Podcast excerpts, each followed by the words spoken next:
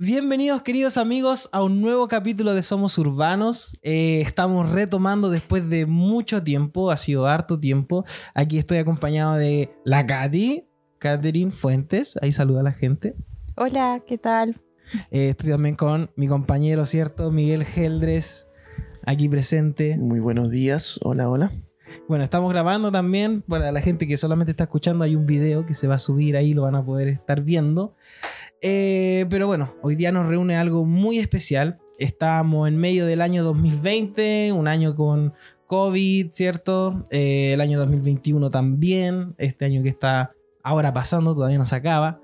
Y bueno, resulta que estábamos en medio de la escuela del 2021, escuela de discipulado, en Jucum Urbano pasando muchas cosas, escuela raíz, muchas cosas, muchas cosas. Y estábamos también haciendo nuestros capítulos de podcast cuando de repente de un día a otro eh, dejamos de, de subir capítulos. Eh, la escuela de discipulado sufrió ahí también un, no sé, no sé cómo llamarlo, pero como que algo ahí un... Un, un remesón, un movimiento. remesón, ¿cierto? Sí. Y eh, Miguel Geldre no estaba presencialmente con nosotros. Y fue algo que causó, como dijo la Katy, un remesón en realidad en todo nuestro campus de la Universidad eh, Jucum Urbano Maipú. Y la verdad es que eh, fue un tiempo bien difícil. Y ahora estamos acá, por supuesto, para contar qué sucedió. Pero antes, a la gente que no conoce a Miguel y Katy, les voy a pedir que se puedan presentar. Así que vamos a partir con la SOA Caterina Fuentes. Bueno, como bien dicen, mi nombre es Catherine Fuentes. eh, tengo 36 años, soy mamá de tres preciosos niños, Pía, Simón y Maximiliano, esposa de Miguel y afortunadamente, gracias al Señor y a la confianza del Señor, soy parte de- del liderazgo de esta base de gente maravillosa que ama al Señor y que ha perseverado en lo que el Señor le ha hablado. Ah, buena presentación. Ya, a ver, Miguel, ahora viene Miguel. Tengo que superarla, no. Eh, bueno, yo también tengo tres hijos, son exactamente los mismos. Pía, Simón y Maximiliano. Tengo 38 años y con Katy junto a nuestro amigo Felipe, el Pipe, eh, dirigimos la base de Juventud con una misión, Jucum Urbano Maipú. Ya este año cumplimos tres años como base misionera. Partimos siendo cinco personas, hoy en día somos 22, más como, no, no como, ocho, nueve niños, más nueve niños.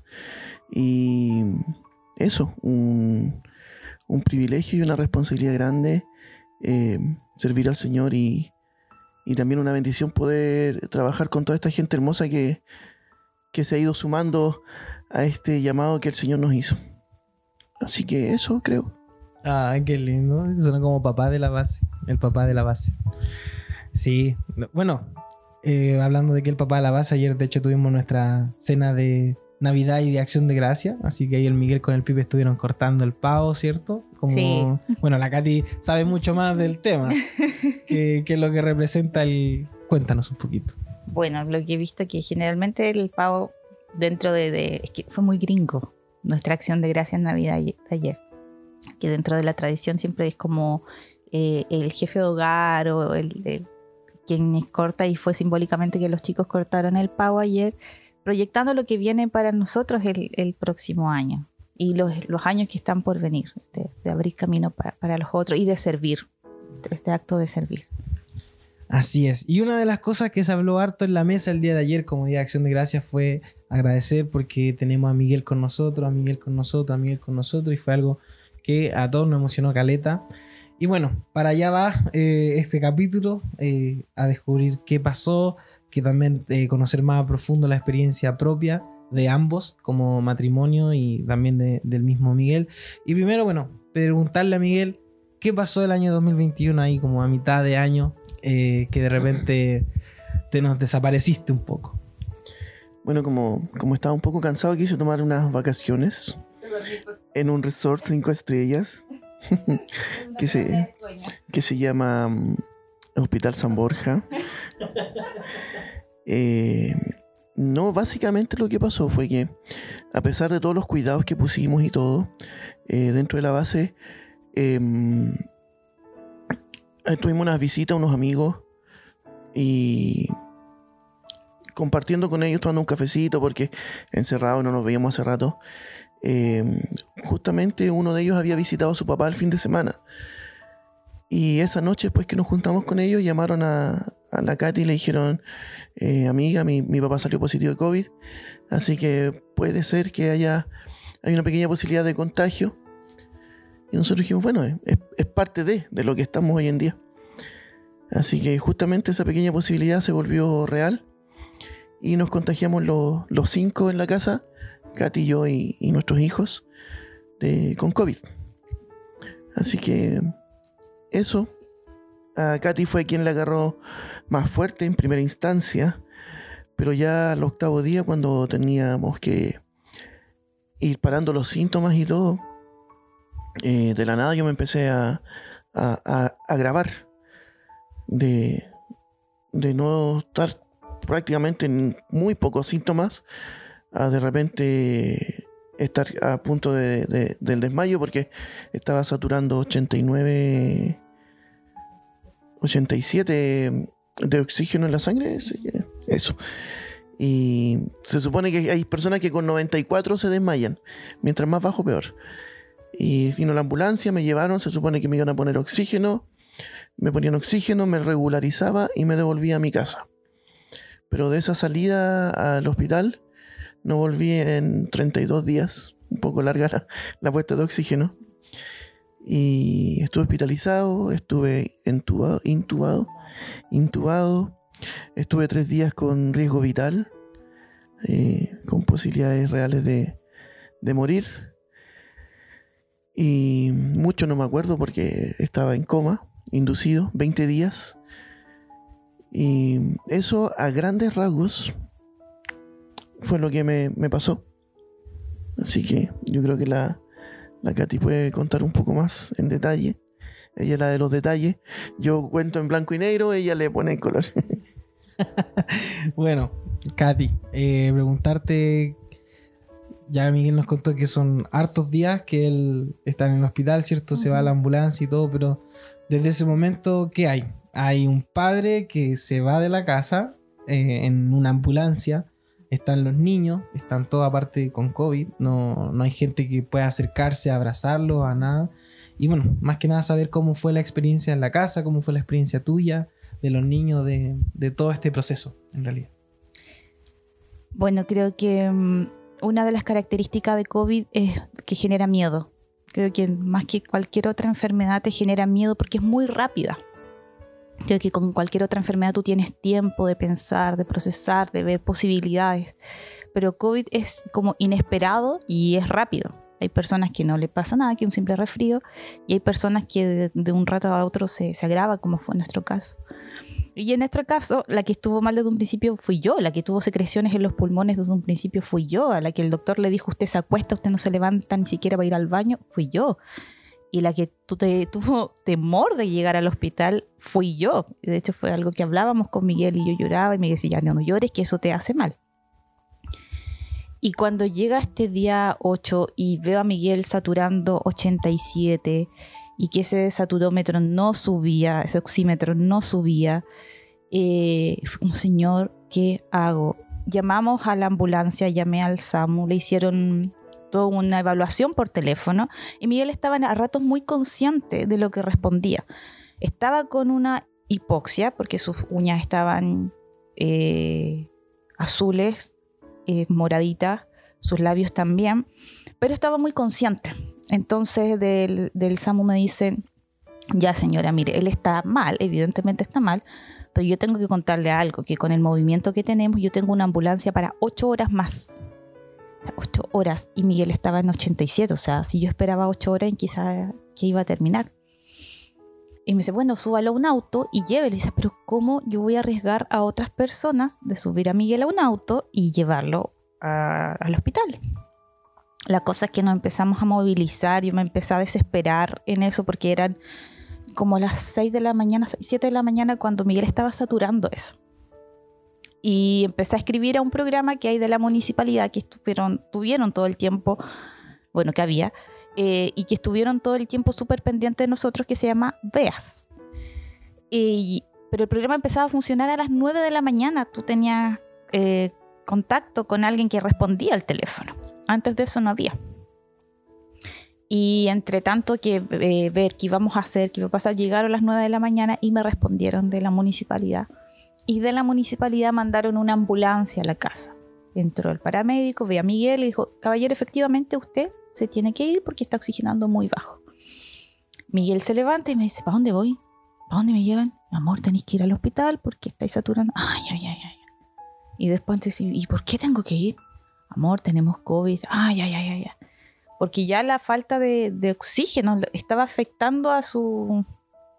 A, cómo se estaba relacionando en ese minuto.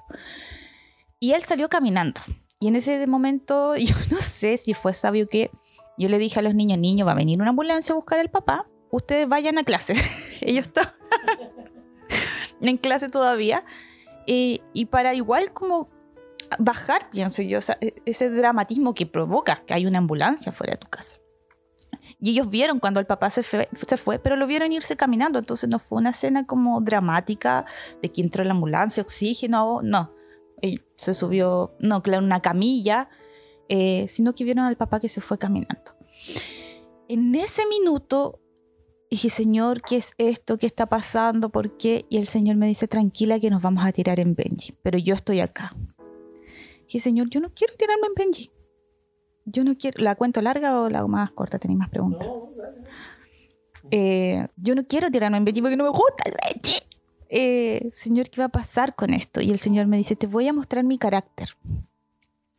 Y Miguel se va y claro, ya teníamos todo listo, un plan, que el, el Lalo, que es parte de, la base, se fue a comprar un overall y todo, y cualquier cosa él lo iba a llevar en, nuestra, en nuestro auto eh, vestido de, de a Miguel en el auto si es que la ambulancia no aparecía en el tiempo que me dijo. Pero Dios fue tan fiel incluso en eso porque la ambulancia me dijo en X minutos de tiempo y en X minutos de tiempo la ambulancia llegó. Después llamo, me contactan de VEAS y me dicen ya te arrumbo al hospital, iba con tanto de saturación. Me dice, ¿qué necesita? Quiero un camión para que puedan sanitizar la, el barrio.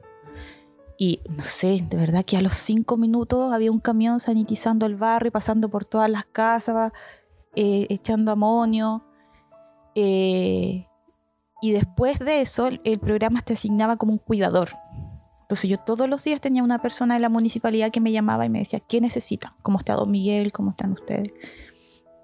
Y en esa llamada fue como, nosotros les queremos cuidar. Nosotros como municipio les queremos cuidar a ustedes porque ustedes son parte de nosotros, son, son nuestros vecinos y, la municipalidad está para eso, para cuidar a los vecinos.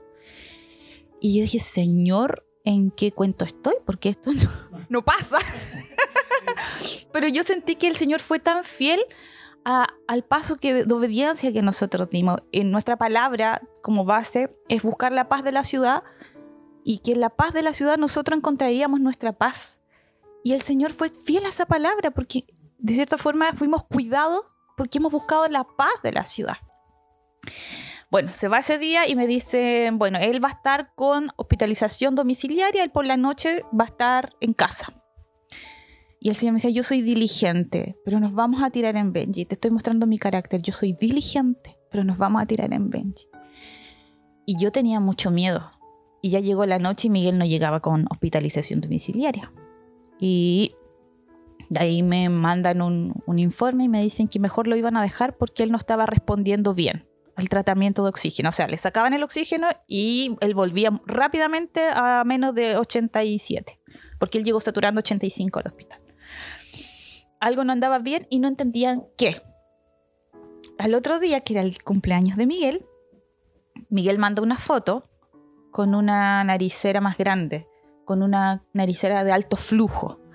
Y ahí me dio una cosa en mi guata. Dije, Señor, no, yo no quiero que lo intuben, no quiero llegar allá. Y el Señor me decía, tranquila que yo te voy a mostrar mi carácter. En eso me llama una amiga que se llama Odette, que es parte de la parcela, y me empieza a preguntar. Y dije, está con esto. Y me dice, flaca, mira, todas estas posibilidades hay. Ella es kinesióloga, trabaja en el sistema de salud público, estaba ahí al frente de toda esta batalla eh, y me empieza a mostrar todas las opciones y me dice, amiga, ¿te parece que dejemos a Miguel delante del altar del Señor y que el Señor haga su voluntad y descansemos? Yo, no, no quiero, no quiero, porque Dios ya me estaba hablando. Y, creo que, bueno, para quienes a lo mejor leyeron los reportes en Facebook, veían mucha fortaleza o mucha honestidad, pero detrás de esa fortaleza hubo un proceso, que era, yo no quiero. Y yo lloré ese día con la Odette por teléfono como que si ya hubiesen intubado a Miguel y todavía simplemente estaba con una cánula de, alto flujo. Y decía, no, no quiero, no quiero. amiga, pongamos al... Ella oró por mí y me dijo, ya, amiga, ahora es tu turno. Y yo, Señor. Y después ella habló con los niños y les contó, mira, puede pasar esto, puede pasar esto otro. Y así pasó el día domingo. Día domingo en la noche me llaman, no, día sábado en la noche, que fue tu cumpleaños. Me llaman, tipo 12 de la noche, eh, con la esposa de don Miguel Geldre. Y yo sé, la estamos llamando al hospital El Carmen. Sí, porque Miguel quedó hospitalizado en urgencia, entonces no se le podía entregar nada, se le había descargado su teléfono, no sé, nada de nada. Eh, claro, porque él iba, no llevó ropa porque él iba y volvía. Y me dice, la estamos llamando porque estamos trasladando a su esposa al hospital San Borja. Pero, ¿qué, qué más? ¿Qué, ¿Por qué? ¿Qué no, no, no tenemos cama. Buenas noches. Y esa fue mi buenas noches de día, sábado para domingo.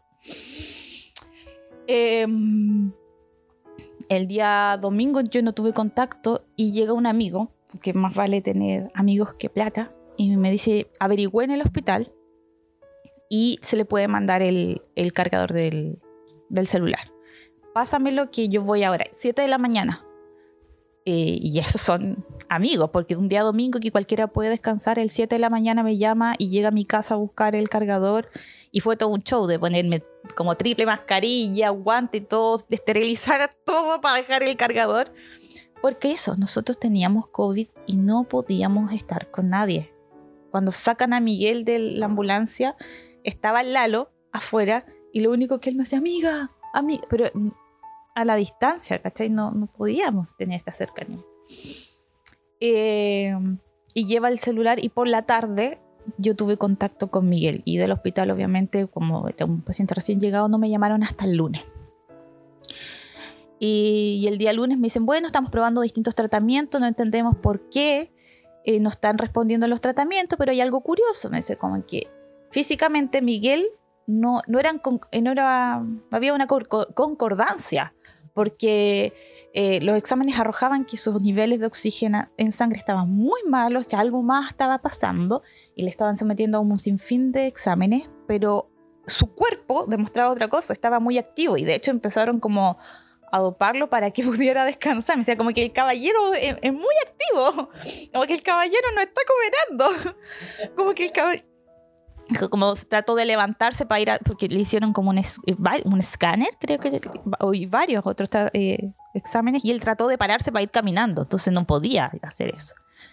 O sea, como que el caballero es muy activo. Y yo, sí, él es muy inquieto, ténganle paciencia. y, y esa madrugada de martes, y me dicen, cualquier cosa nosotros le vamos a avisar a usted, no va a haber ningún procedimiento sin que le avisemos a usted. Me dice, pero lo más probable es que lleguemos a una intubación porque ya descubrimos que hay un, eh, un neumotórax, que es como que se hizo un pequeño, como de una manera súper burda lo voy a explicar, así que si hay algún profesional de la salud me perdona porque no voy a dar tecnicismo. Eh, es como que se le hizo un pequeño desgarro en el pulmón. Entonces eso estaba filtrando el aire que llegaba a los pulmones, se escapaba. Eh, y. Claro, estaba pinchado.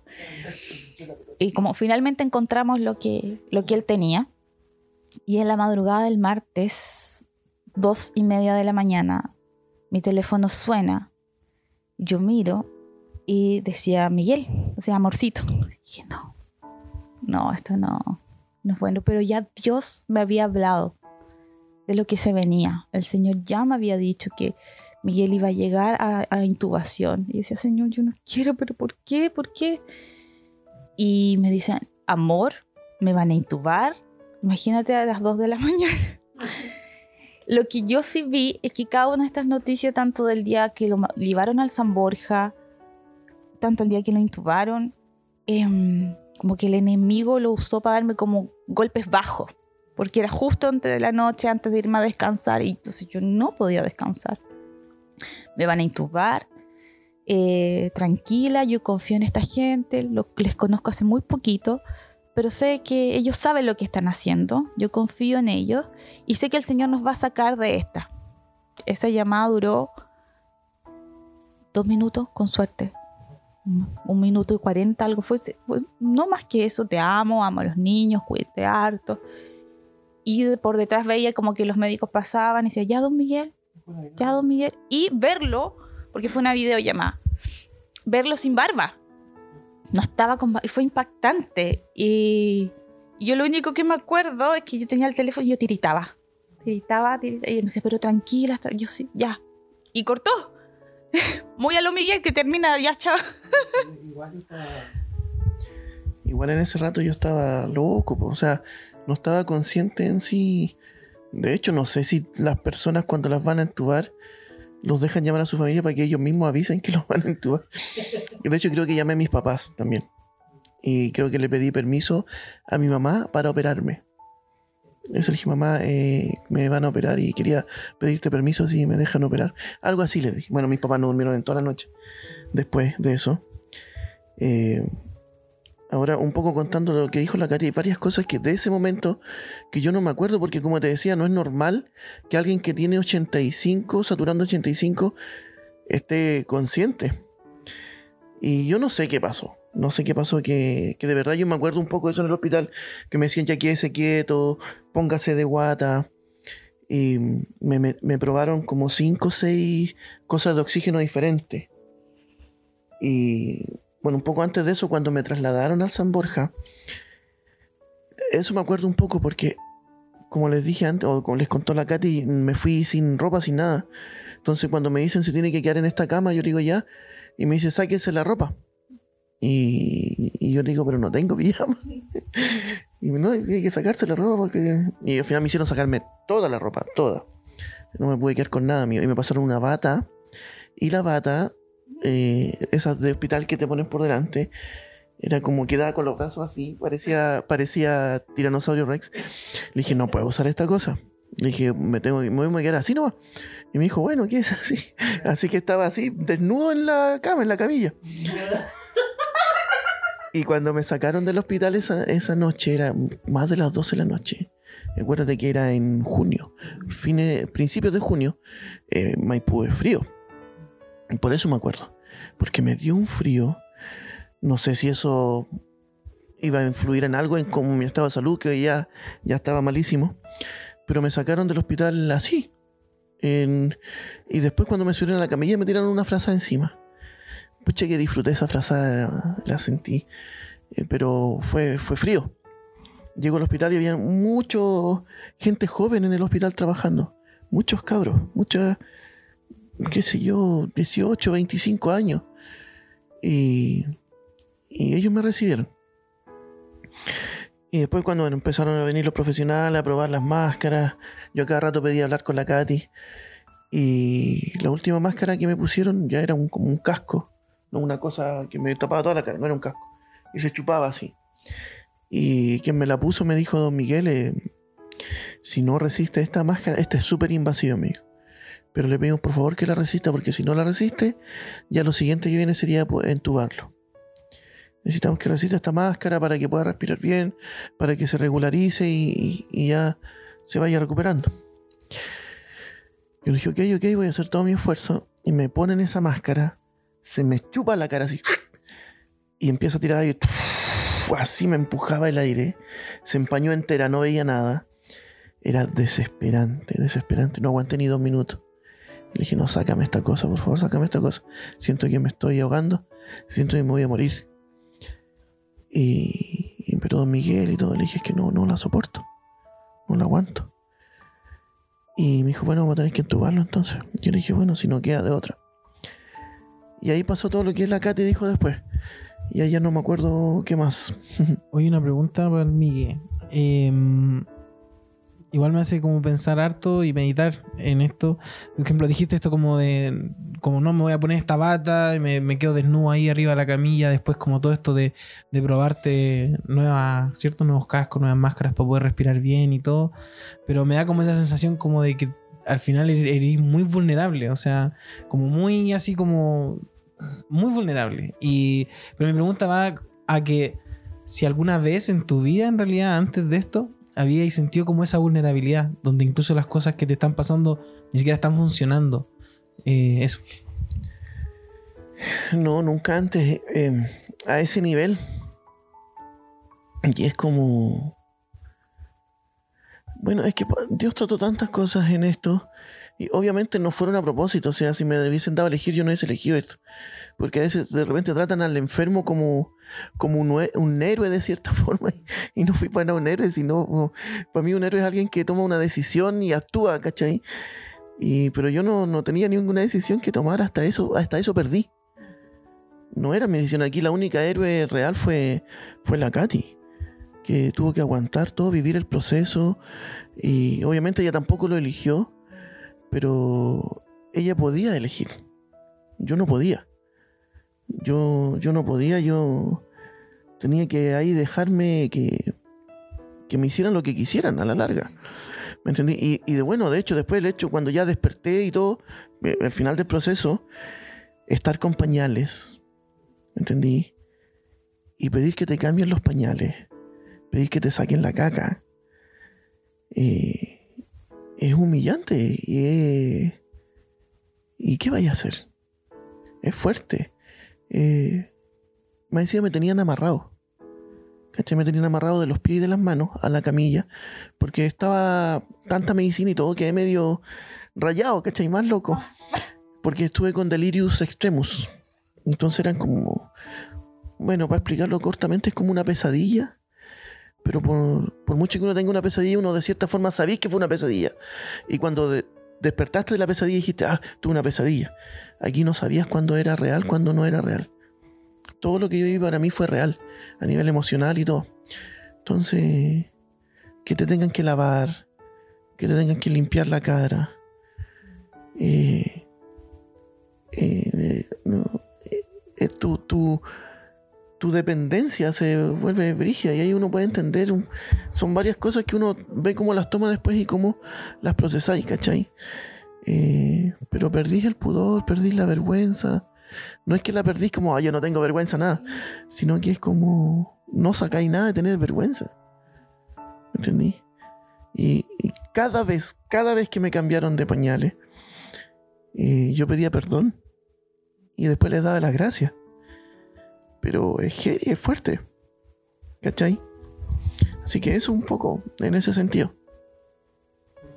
No sé si, si eso responde a la pregunta. Sí, caleta. Caleta. Solo como acotar algo que al Miguel le pusieron pañales cuando llegó al San Borja. Porque le empezaron a hacer tratamiento invasivo de enseguida. O sea, se fue con un tratamiento eh, invasivo de acá de, de Maipú. Y claro, entonces eh, me decía, no, que estoy con un montón de cosas y no me puedo mover. Y le pregunté, ¿cómo vas al baño? No voy. No estoy yendo, me dijo.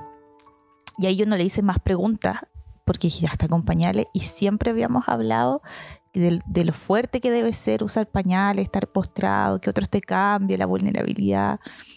Y, y ver lo que le estaba pasando, ese, ese punto era como, hoy Señor, solamente tú eres, eres su fortaleza. Qué heavy. Qué heavy igual. Bueno, eh, Katy. ah, eh, los niños. Me gustaría saber cómo, cómo fue el proceso tú ver como mamá a los niños en medio de todo esto. Vale, termino de contar hasta la, Ya, la- sí, la introducción porque ahí viene. Que venga lo. Son un poco dispersos. Em, bueno, termina esa llamada de dos y media de la mañana y yo tiritaba como loca, era no sé qué hacer, no sé qué hacer, no sé. Me levanté obviamente y empecé a escribir, no me di, no me di que era las dos y media de la mañana, que tal vez había gente que a esa hora dormía. Me acuerdo que escribí al grupo de líderes, pero no les quise escribir a mis suegros porque no quería preocuparlos. Mi, sue- mi suegra igual tiene algunos problemas de salud, depresión y todo, entonces no quería provocarle algo a mi suegra. Más encima que No, sino, no depresión, sino de eh, hipertensión. Ya, para que, entonces se podía subir su presión.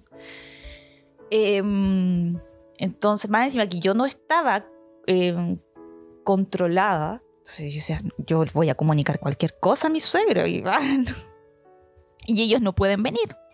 Entonces me acuerdo que escribí en el grupo de líderes, le escribí al Felipe y el Felipe me respondió enseguida así como amiga, tranquila, todo va a estar bien. Eh, y en ese minuto me fui al living y lo único que yo hacía era llorar, llorar, llorar, llorar, desesperar. Y me agarraba de los cojines, me los metía a la boca porque no quería despertar a los niños, no quería meter mucho boche porque tenemos vecinos también, por la hora que era.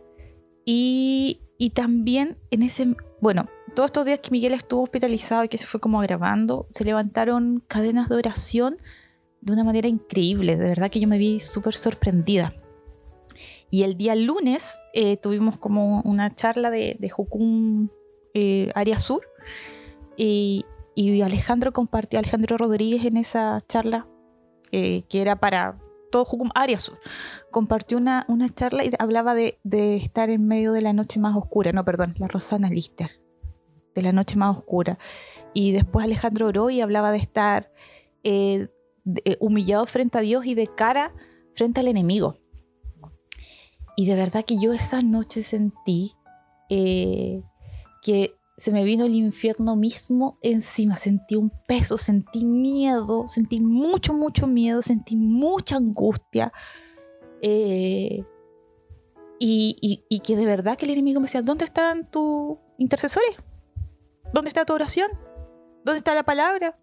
¿Dónde está lo que te dijeron? Porque, y fue como, estás sola.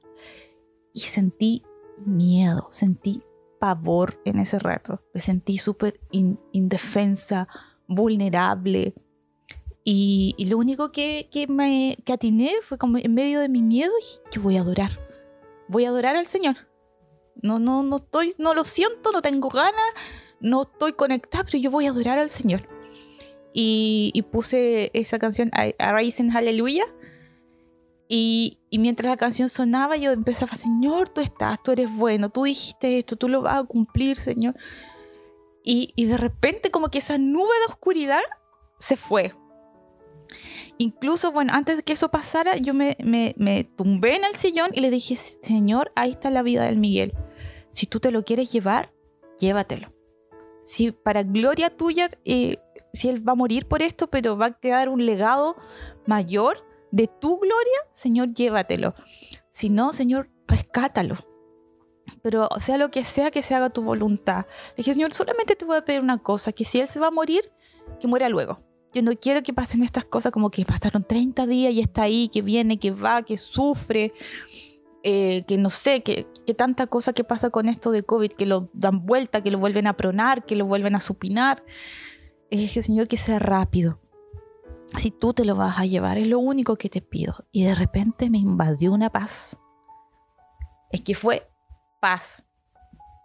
A lo mejor alguien puede decir, no, no sé, fue indiferencia, apatía, qué sé yo. Pero fue paz. Yo dejé de llorar. El lloro pasó así como que esa nube de oscuridad que sentí en ese rato se fue. Me acosté en el sillón y me dio hasta sueño. Y fue tanta paz que quedé como, ya, como relax escuchando el silencio. Y dije, bueno, Señor, entonces Miguel se va a morir, porque yo estoy sintiendo mucha paz. Tengo tanta paz que entonces yo creo que él se va a morir. Señor, si él se va a morir, que se haga tu voluntad, que, que se vaya contigo, que está ahí, yo sé que él va a estar contigo y tú vas a tener cuidado de nosotros. Y en ese rato empecé a pensar también, quizás cuántas mujeres viudas, jóvenes, está dejando esto, que tienen niños, que tienen que hacer proyección. Y de verdad que en ese rato me olvidé de mi dolor. Y la otra vez hablaba con una amiga, me dijo, ¿tuviste la tremenda curva de, del dolor? ¿Cachai? La pasaste en un rato. Y, el Señor me dice, anda a acostarte que te voy a hablar. Y no me quiero ir a acostar, anda a acostarte que te voy a hablar. Y ahí me fui a la cama y estaba con la luz prendida porque tenía miedo. Sí, tuve miedo, estaba como una niña chica con la luz encendida y, el Señor me dice, pero ¿por qué estás con la luz prendida si yo cuando tengo, duermo es como un búnker oscuro y silencio absoluto que estoy durmiendo? Dice, tú no duermes así. y tuve que levantarme, tener la valentía de apagar la luz, meterme a la cama de vuelta y sentía miedo y en ese rato otra vez vino una paz a mi corazón y ahí el Señor me habló de todas las veces que nos ha rescatado de la muerte a través de nuestros hijos, que, tienen testimonios muy ligados a, morir, casi han muerto y, y, el Señor los ha salvado, el Señor nos ha dicho, yo digo vida. Y en ese minuto vino esa misma palabra, yo digo vida. Y me levanté de vuelta, pero ya como empoderada, con otra actitud. y empecé a orar eh, y a declarar lo que el Señor me había dicho. Porque eso era lo único que yo necesitaba. Si el Señor me decía, me lo llevo, el Señor me habló. Si el Señor me decía, va a quedar, el Señor me habló. Y eso era lo único que yo necesitaba en ese minuto. Era que el Señor hablara. Y obviamente que el Señor hable no significa que el proceso iba a ser fácil, porque a veces se nos olvidan los padecimientos de Cristo. Queremos todos los privilegios de hijo pero somos herederos, coherederos de su gracia y también de sus padecimientos. Eh, entonces llegó la mañana y tuve que comunicarle a los niños. Y dije, niños, eh, anoche intubaron al papá y quedaron como un poco helados y, la, la, reacción del Simón fue como, bueno, vamos a orar. Y, y él dice, bueno Señor, tú has sido bueno, me has dado un papá bueno.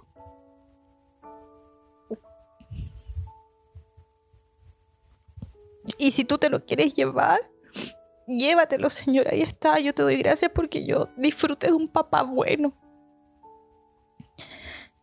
Y de verdad su oración la recuerdo y me quiebra hasta el día de hoy. De cómo él, él realmente entregó a su papá en el altar del Señor. Como Señor, que, se haga tu voluntad, porque tu voluntad es buena. El Simón ahora va a cumplir 12 años, tiene 11. Entonces tener esa madurez y esa confianza en el Señor con 11 años, eh, de verdad es destacable. Y en medio de este proceso, el Señor le dio una palabra a la Pía. Un día la Pía tenía mucho miedo antes de que Miguel quedara en el hospital. Tenía mucho miedo y, y llega y me dice, mamá, voy a orar porque tengo mucho miedo. Y el Señor le da esta palabra, mi paz le dejo, mi paz les doy, no, no se turbe su corazón ni tengan miedo. Y, ella oró esa palabra ese día. Señor, tú dijiste esto, que nos dejabas tu paz y que en el mundo íbamos a encontrar aflicción, pero que tú venciste. Bueno, y en medio de eso otra vez mi amiga Odette me dice, no te olvides de poner las palabras que el Señor te dio. Y, ese día en la mañana con los niños escribimos todas las palabras que el Señor nos había dado en este proceso. A través de distintas personas, a través de, sus amiguitos en el homeschool. Yo, o sea, de verdad las palabras más profundas las recibí a través de los niños del homeschool. Nosotros en Urbano tenemos un homeschool. Y los niños oraron y recibieron realmente las palabras más profundas. De ahí después te voy a contar un testimonio con respecto a eso. Eh, y, el Señor me dice que teníamos que celebrar delante de nuestros angustiadores. Y cosa más loca. Entonces dije, ya niños, ¿qué quieren comer? Vamos a comer rico, porque el Señor pone una mesa deliciosa en presencia de nuestros angustiadores. Después que pusimos las palabras. Entonces ellos comieron hamburguesas con papas fritas y, yo me pedí sushi. Y era una cuestión así muy loca. Y decía, Señor, yo realmente estoy enferma el mate, ¿cómo estoy haciendo esto? Y cuando llega la comida y la ponemos en la mesa, eh, ya vamos a agradecer al Señor. Y los niños empezaron, ¡Hecho a la mar! En vez de cantar, no sé, por este pan, orar, ¿cachai? Y empezaron a celebrar. Y con esa canción que yo no sé, la habrán escuchado mm, no muchas veces, que es súper antigua, pero ellos empezaron a cantar esa canción. Y, y comieron con alegría y comieron con acción de gracia y me enseñaron, porque yo en ese rato me comí un Rolls y me quedo aquí y me sentía súper mentirosa, pero el Señor me dijo, estás siendo obediente, estás siendo obediente, como no te castigues, estás dando paso, estás siendo obediente. Y, y ellos se chupetearon su comida con una confianza única y yo creo que eso fue lo que más me enseñó de mis hijos, su confianza en lo que Dios habló. O sí, hubieron días que ellos lloraron porque extrañaban a su papá. sí, hubo un día que fue el día del papá que el informe de Miguel fue pésimo, pésimo. Y, y de verdad como ese día yo sentí que Zambalaki y me venían a dar las noticias de mi esposo. Y que Simón lloró, lloró mucho porque ella extrañaba a su papá. Eh, pero esa confianza única que ellos tenían cuando me veían como llorar o débil o, o cansada, y ellos me recordaban las palabras del Señor. Mamá, el Señor dijo esto. Mamá, el Señor no miente. Mamá, el Señor no. Entonces, ver esa confianza que ellos no dudaban y ellos podían comer de manera confiada porque sabían quién había hablado y que, el Señor eh, cumple. Bacán, bacán. Bueno, eh, esta pregunta va hacia el Migue. Eh, estábamos hablando de, esto, de las palabras de Dios, del temor, cierto temor así, miedo prácticamente, que a veces tuvo, como contó la Katy, en ella y así siendo fortalecida por Dios. Preguntarte a ti también, si es que mm, estando allá, obviamente hubo un tiempo donde no ni siquiera estabas como consciente, pero las veces que estuviste como ya, eh, como quizás podríamos decir un poco más lúcido, como un poco más que, ah, ya, ya sé lo, como en qué estoy. Eh, si tuviste miedo o hubieron como veces donde dijiste como, no sé qué va a pasar, bueno, en fin, como los sentimientos un poco que hubieron ahí, las emociones. Mira, Em, muchas veces vivimos por inercia o como en piloto automático. Y hay algo que, una vez le escuché a la, a la Eli, que una amiga, que ha sido jucumera por, por harto tiempo igual. Y que ella decía que tenemos que ser conscientemente cristianos. ¿Cachai? Ahora yo creo que tenemos que vivir, vivir conscientemente. Y porque muchas veces pasa el día a día o, nos lleva una, es como que nos lleva una corriente y no pensamos en qué es de mi vida, por qué estoy haciendo lo que estoy haciendo, es realmente lo que quiero hacer, etcétera, etcétera, etcétera. Y em, hasta en esto del, del, COVID, de cierta forma, fue, como te digo, en el principio yo no lo elegí, me vi, metido ahí, me vi metido con un montón de doctores mirándome, clavándome agujas por todos lados. Y, y yo lo que quería era estar mejor nomás. Entonces no tuve tiempo de pensar en el miedo. Cuando me fui en ningún momento al principio eh, pensé en la muerte. Yo, eh, para mí en mi mente estaba voy al hospital, me recupero y me vengo para la casa todo ese proceso vino incluso después que salí del hospital, cuando llegué a la casa. Y cuando llegué a la casa, la Katy me empezó a mostrar un poco más, la gente ya escribía, me contó como todo lo que había pasado a ella y todo. Y ahí fue cuando empecé a analizar de verdad y era como, me pude haber muerto. Y hasta aquí llegó mi historia. No hay más. No más ver a mi familia, no más ver a mi esposa, a mis hijos, a mis amigos. y ahí, eh, aparte, bueno, que toda la, droga y todo lo que tenía en la cabeza, ahí vino una sensación mala, una sensación negativa. Y fue como, no me quiero morir. Porque uno siempre dice, no le tengo miedo a la muerte y aquí y allá. Incluso cuando yo recién tuve con COVID, yo escribí en algunos grupos y cosas como, para mí el vivir es Cristo y el morir es ganancia. Y aún lo creo. Creo que es así. Pero en ese momento lo traté, lo, lo, fue un poco más práctico. Y dije, no me quiero morir. Y me vino un miedo. Me vino miedo a la, a la muerte. Y es como que no venga nadie a la casa que me puede contagiar de nuevo, quiero estar encerrado, etc. Y fue como, yo creo que tuve una mini depresión que me duró como dos o tres días. Y era terrible, era terrible, no. Era como, no quiero morir, no quiero morir. No quiero dejar de existir de cierta forma de salir de esta realidad. ¿Me entendí? Y fue como. Fue una sensación muy negativa. Fue algo. Muy, no, no, no era lindo. Y. Y me acuerdo, le escribí a Ricardo, Ricardo, que es mi pastor. Y él me dijo: Tenés que ir a Jesús. Simplemente ir a Jesús. Y así que eso hice, orando y todo. Y es como. El Señor me consoló y me perdonó por esos pensamientos a la larga, de cierta forma, mal agradecidos, ¿cachai? Válidos, pero mal agradecidos. Y, me cambió el chip de nuevo, como que volví a ser yo, ¿cachai? Yo nunca le he tenido miedo a la muerte. Y... Pero ahora yo, yo decía, Señor, no quiero morir porque quiero vivir más años. Y quiero ver crecer a mis hijos. Quiero ver cuando mis hijos se casen. Y bueno, yo creo que es lo normal. Eh, entonces, esos días fueron terribles. Pero ya después de, de esto de ir a la cruz, de buscar al Señor, de entender lo que es la cruz, es como, Señor, no, perdóname por ser mal agradecido. Gracias por esta oportunidad que me estás dando de nuevo, etcétera.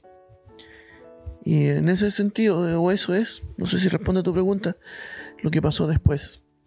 Otros temores hubieron durante, que fueron con los delirios y todo, pero no sé si antes de eso la Katy iba a contar un poco más del proceso, de lo que fue estar entubado.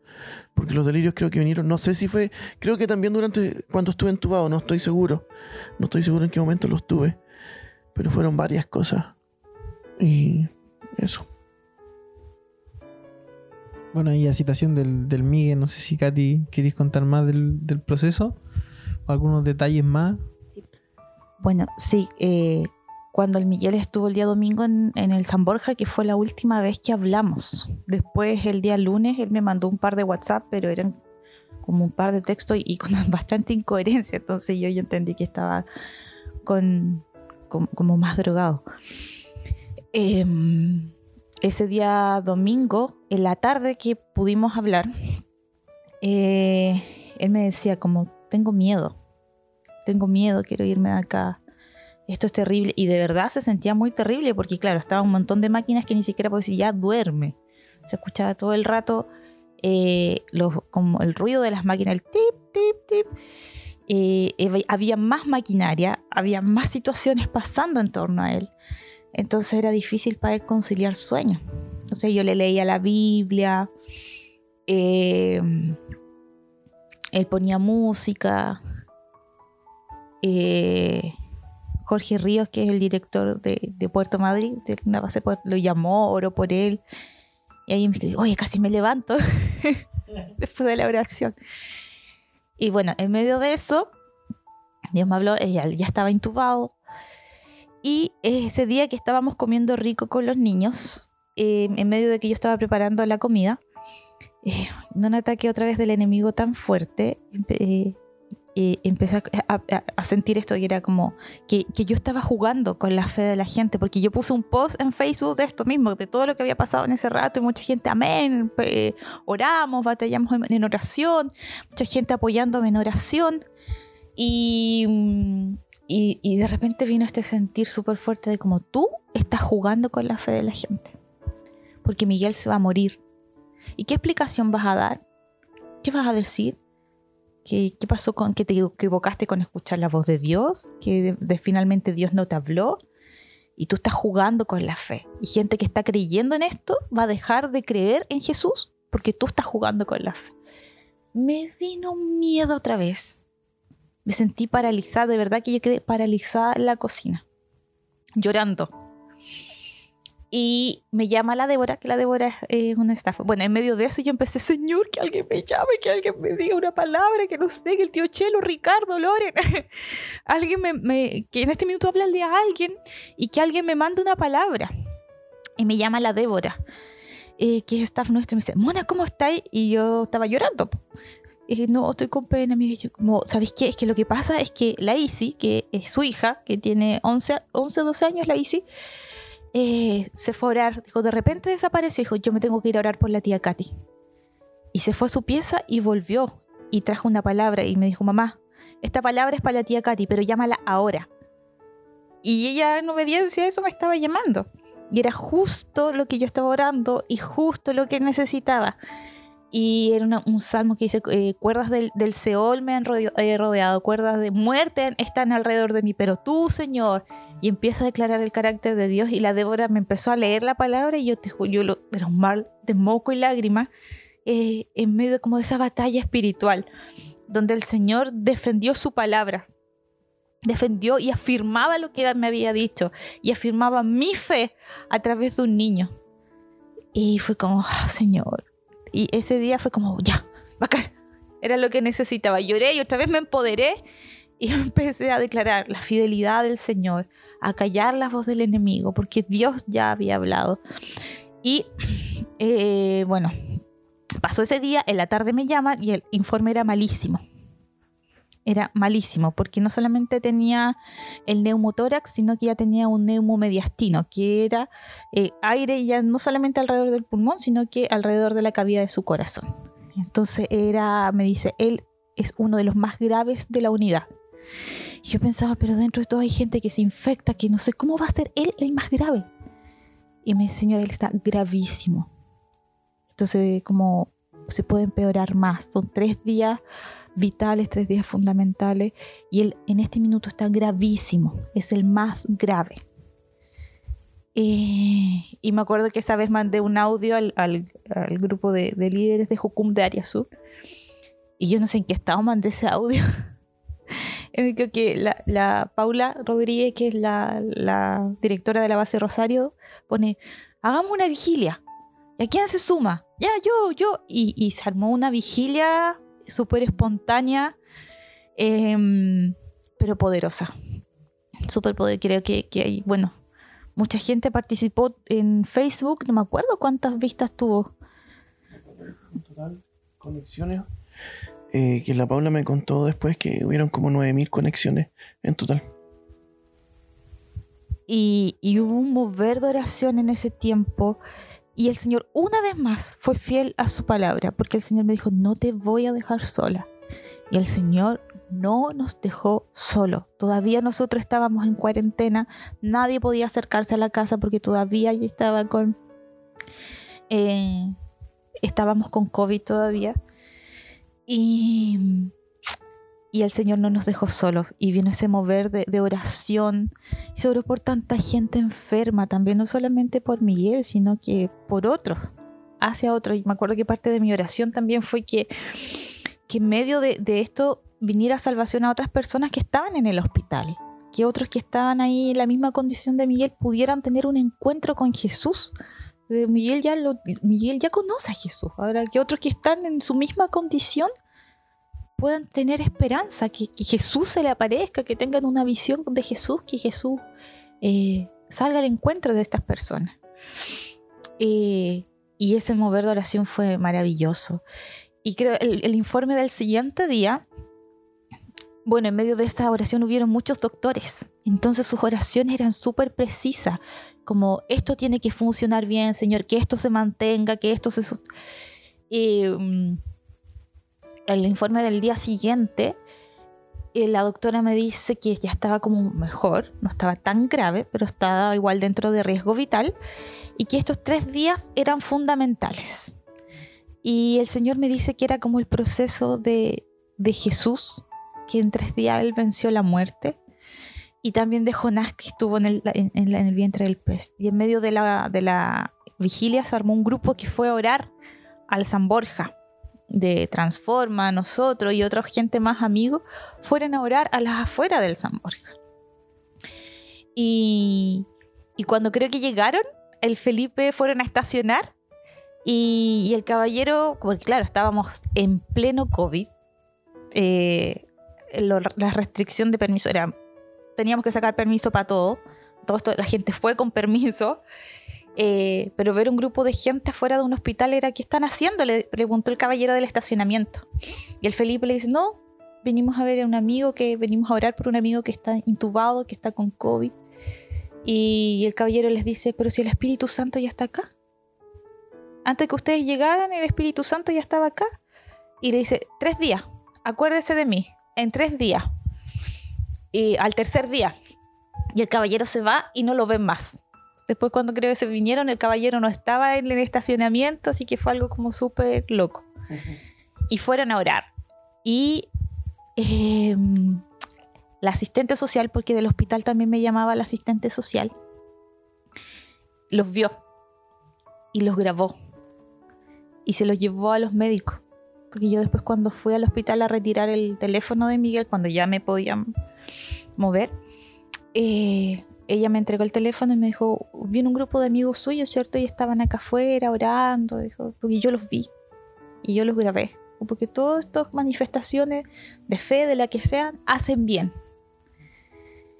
Eh, y en medio de estos 20 días y en total 35 que estuviste hospitalizado, eh, fue ver al Señor vez tras vez. Vez tras vez. El Señor me dijo que esos tres días él estaba hablando cara a cara con Miguel. Miguel no, me dice, yo ahora no tengo ningún recuerdo de eso. Pero el Señor me dijo, yo me voy a sentar con él y nos vamos a tomar un café y un pay de limón. Y Miguel siempre dice, si quieres hablar profundamente conmigo, un pay de limón y un café es ideal. Me dijo, yo estoy hablando profundamente con él, a su corazón, en estos tres días. Y después que pasaron los tres días, eh, me llaman del hospital y me dicen, el neumotórax y el neumomediastino ya pasaron. Eh, eh, fue, fue rápido, en tres días se regeneró cuando eso va de 5 a 7 días, en tres días se regeneró, él está bien y ahora vamos a comenzar el proceso de despertar. Y fue ese proceso el que fue eterno, fue súper largo. Cuando comenzamos ese proceso, em, ya, primer día frustrado, segundo día frustrado, tercer día intento frustrado. Esto de los delirios máximos, ¿no? Eh, ya, hubo un día que se extubó. Y dije, ah, bueno, yo sabía que iba a pasar eso. Conozco a mi marido, sé cómo es él. Y el doctor que estuvo ese día asistiéndole y me llama, me dice, mm, oye, él es súper inquieto. Me dijo, él es misionero. Y yo, sí. Dijo, no, lo que pasa es que se extubó. Y el doctor se reía y yo, pero ¿cómo? Pucha, perdón, no, tranquilo. Pero yo sabía que él iba a hacer eso, en verdad no me sorprende. Eh, me dice, no, si me contó que era misionero, eh, me contó lo que le gustaba, me contó lo que hacía, que trabajaba con jóvenes. Con lo que pasa es que eh, como se extubó, tratamos de ver cómo él respondía a la, a la extubación y lo tuvimos un rato así. Pero ya después se agitó mucho y tuvimos que nuevamente intubarlo. Y cuando lo fuimos a intubar, dijo, me, me mandó un manotazo, pues dijo, y pega fuerte. ese doctor, no, no, no me intube, no me intube. Yo siempre pensé que eran movimientos como, claro, como eh, que él se podía mover, pero como movimientos erráticos, como, ah, y no, creo que eran movimientos fuertes de verdad.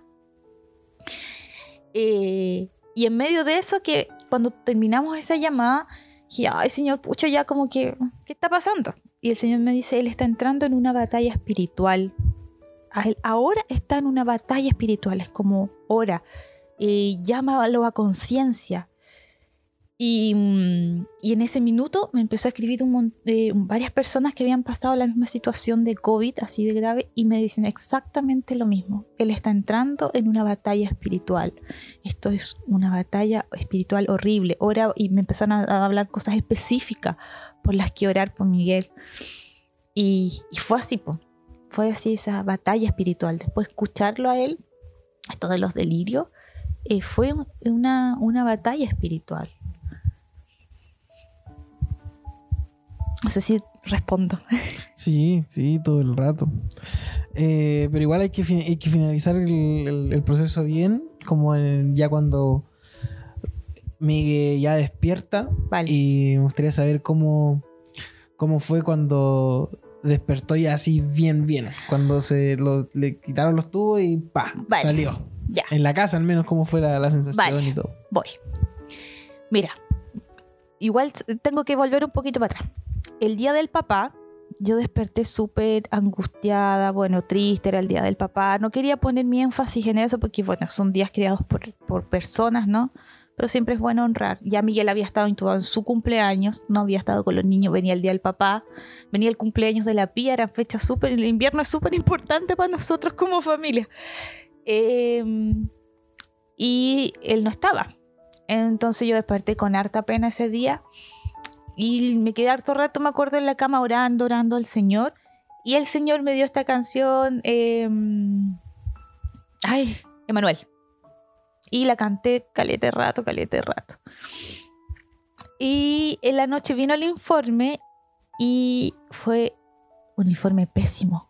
Porque Miguel tenía fiebre, porque ya él estaba excediendo los días de intubación, ya el, ventilador para él no era positivo, no podían hacer el destete que le llaman, extubarlo exitosamente, y entonces el ventilador ya para él estaba siendo perjudicial más que un beneficio, y esto mismo le provocó una infección intrahospitalaria típica de estos procedimientos de, de- de intubación. Ya no fue ni una negligencia ni nada, sino que pasa, son cosas que, a las que estás expuesto cuando te, eh, sufres una intubación. Entonces él estaba con fiebre, no podían encontrar el origen, le estaban dando así bomba de antibiótico eh, y, no podían encontrar el origen de esta fiebre, de esta alteración en algunos, em, en algunos exámenes. Lo estaban tratando, pero siempre los doctores me dieron esperanza. Mira, por ejemplo, me decía, mira, él está haciendo fiebre, pero hace un solo cuadro de fiebre, que es de 38, 38,5, lo máximo. Acá tenemos algunos que llegan a 40 o más, y es difícil manejarlo, y está todo el día con fiebre. Pero él no, él hace uno o dos cuadros en el día, lo que, si bien es cierto, fiebre no es bueno, pero tampoco hace que el cuadro sea tan malo. Entonces me daban esperanza todo el día. Y el doctor que me llamó en ese tiempo eh, me quitó la esperanza.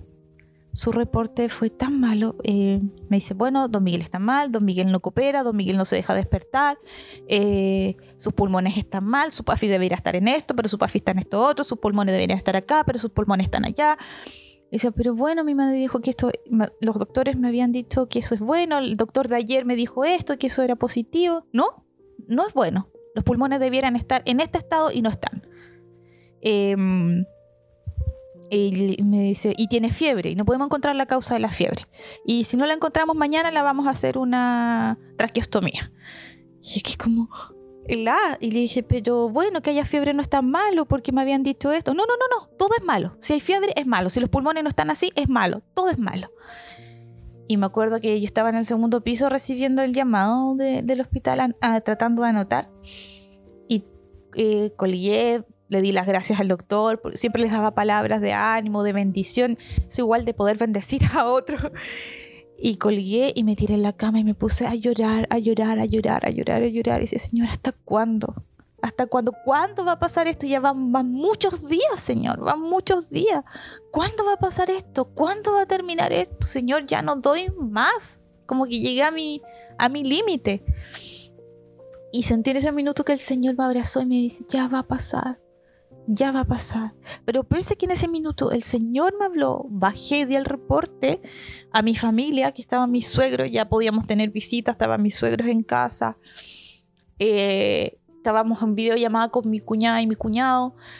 Eh, yo lo único que fue en ese rato lloré. Lloré, lloré, lloré, lloré. Y el Simón también se puso a llorar. Porque yo ya no tenía fuerza y en ese rato sentí que me quitaron la esperanza. Y el Señor me había dicho que Zambalak y Tobías me iban a dar reporte. El Señor ya me lo había dicho. Pero claro, yo soy súper reactiva. Entonces, los días que Miguel estuvo mal, yo dije, ah, aquí están. po". Estaba ahí como a la guardia esperando cuándo venía el, el reporte malo, ¿no? Y esos días, esos tres días dije, ah, esto, esto es Zambalak y Tobías. Pero en mi espíritu no lo sentía así porque no me quitaba la esperanza. Era como, me, me acuerdo que la doctora me dijo, él está súper mal, él es el más grave. Los tres primeros días yo, pero Dios me dijo que mi esposo iba a salir de ahí, pero Dios me dijo. Y dije, quizás que habrá pensado la... claro, ya, bueno, está bien. Pero ese día de- del 23, creo, de junio, que fue el día del papá, yo me sentí sin esperanza. Yo sentía que me dolía el cuerpo y fue brígido sentir y entender que no es solo algo espiritual cuando te quitan la esperanza, es algo físico. Yo me fui a acostar con dolor en mi cuerpo, me fui a acostar con dolor en mis articulaciones, me fui a acostar con una pena profunda. Y, a pesar que mi, mi cuñada y mi cuñada me decían, pero Katy, bueno, mira, eh, seguro como el día del papá, a lo mejor él es papá, le tocó turno. Y dije, sí, verdad, es- un, un staff de, de médico súper exhausto porque estábamos en el pic de COVID. Eh, piensa que si los pulmones de Miguel estuvieran como él te dice que tiene que estar, Miguel no estaría en un hospital, estaría en la casa. Lo mismo me lo dijo la, la Cote, que, que es nuestra amiga, que es, es parte de Jucum Urbano y que es matrona. Entonces me decía, amiga, no le hagáis caso, seguro andaba como de mal día el colega. porque con todas las cosas que te dijo, Miguel debiera estar en la casa y no en el hospital. Pero ese día yo me fui a acostar mal y estuve tres días que yo no tenía ánimo. Tres días que eh, yo podía declarar la palabra de Dios, pero había algo en mí que no, no, me dejaba, no me dejaba descansar. Estuve tres días con dolor de cuerpo. No podía mi cuerpo. Y el día jueves, que Miguel despertó, que ya eran como los últimos intentos, era como todos los días, hoy día último intento, si no vamos a hacer traqueostomía, mañana pasa traqueostomía. Y todos los días se fue aplazando uno, porque cada, cada doctor que lo tomaba en el turno me decía, pero es que él es joven, él no debiera ya estar en ese ventilador, él no debiera tener una traqueostomía, porque una traqueostomía, si bien es cierto, una cirugía menor, es una cirugía y además es una recuperación extra que alarga la hospitalización, alarga muchas cosas. Eh, entonces cada doctor que los vio durante esos tres días me decía que un día más, un día, y yo ya había autorizado la, traqueostomía porque del hospital me llamaron, me hice asesorar con otros amigos relacionados al área de la salud, médicos que me dieran su punto de vista. Si bien es cierto, no es lo óptimo, pero tampoco va a ser tan, tan terrible. Eh, más daño le estaba haciendo la conexión al, ventilador. Llamaron del hospital, me hicieron como una observación de todo lo que significaba, me dieron el espacio para preguntas. Eh, y eso es lo otro, que yo vi al Señor en todo esto. O sea, me llamaban del hospital y yo estaba 10, 15, hasta 20 minutos hablando con el doctor de, de turno y teniendo una paciencia para explicarme todo, para darme el espacio de hacer preguntas, de responder mis preguntas de preguntarme si estaba siendo atendida. Entonces yo decía, Señor, ¿quién otro sino tú? Yo creo que a lo mejor no todos han tenido esta experiencia, pero yo en todo esto me sentí cuidada y protegida. Entonces el día que Miguel despertó, yo tuve un sueño súper acuático y desperté como, ¡ay! Y una amiga me escribe y me dice, Katy, ¿sabes qué? En verdad estábamos viendo eh, con Sergio, que es la Cata, que está en Mozambique, y estábamos orando y el Señor me trae esto de que el ángel de Jehová acampa alrededor de los que le temen y le defiende y estamos orando para que el despertar de Miguel sea en adoración, que ángeles lo rodeen en adoración y que él despierta en paz. Porque siempre se había extubado ya dos veces, la segunda vez no era chistoso porque se, podía provocar lesiones. Y después en la tarde, tipo 5 de la tarde, eh, me escribe otra amiga de Argentina que fue líder de Miguel en Suede. Me dice, yo no te había escrito porque yo estaba esperando que Dios me hablara, pero sí he seguido todos los reportes de Miguel. Y Dios me habló. Y Dios me dice que el ángel de Jehová acampa alrededor de los que le temen y le defiende, pero que vos tenés que orar, me dijo, y tienes que adorar al Señor. Y tú ahora eres como la autoridad sobre Miguel y tú tienes que adorar al Señor por Miguel y yo te voy a acompañar, yo voy a orar por ti, te voy a levantar los brazos, pero quien tiene que eh, eh, lidiar esta batalla eres tú. Y en ese rato fue como ya dos personas que no se conocen entre sí, me da exactamente lo mismo. Y yo empecé a orar, así como a adorar al Señor. Y vino una presencia de Dios. Y ahí los niños andaban para allá y para acá que no fueron más de 20 minutos, una presencia de Dios y yo sentí que ese peso que yo sentía, incluso físico, se cayó, ya me dejó de doler el cuerpo, cobré ánimo y empecé a declarar adoración al Señor. Eh, vino una visita del Espíritu Santo súper eh, rica a mi vida, que te digo, no fueron más, entre 15 y 20 minutos. A las 8 de la noche era el, llamado de la selva. De 8 hasta 11, casi 12 de la noche me podían llamar. Y de suena el, teléfono y yo como, ¡Oh! ya señor. Contesto y me dice, y no se entendía mucho. Y todo. ¿Qué? Y dice, ¿qué? Despertó. Ay, no, señor. Eh, ¿Sabes que no le entiendo mucho? Me dice, ¿y ahora me escucha? Sí, Miguel despertó. Yo, ¡ah! Yo creo que dejé sorda en ese rato a la, los niños, mamá, ¿qué pasó? ¿Qué pasó? ¿Qué pasó? Y el papá despertó. Me dice, ya, le vamos a hacer una videollamada. Y me cortó. Creo que la llamada duró como un minuto y me cortaron. Y venía una videollamada. Y justo había estaba una amiga en la casa, la Nuria. Y dije, ay, grábame, grábame. Cuando me llamaron del hospital y me dieron la instrucción de que solamente yo podía hablar con Miguel, que todavía no los niños porque se podía alterar y eso podía provocar que lo tuvieran que intubar nuevamente. Y bueno, ahí hablamos. eh, bueno, yo tenía que hablar, pues, él tenía que escuchar, pero por favor. Entonces la doctora decía, no hable, no hable. Eh, Ya más con- no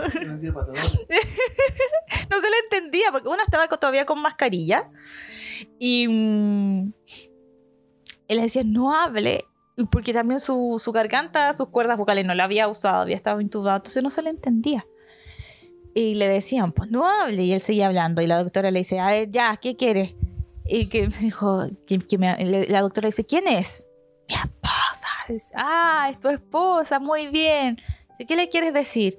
Que vamos a brindar. Ah, van a brindar. Y de ahí ya después como yo hablé caleta y la doctora decía como, ya, pero cállese. Ya, por amor, cállate.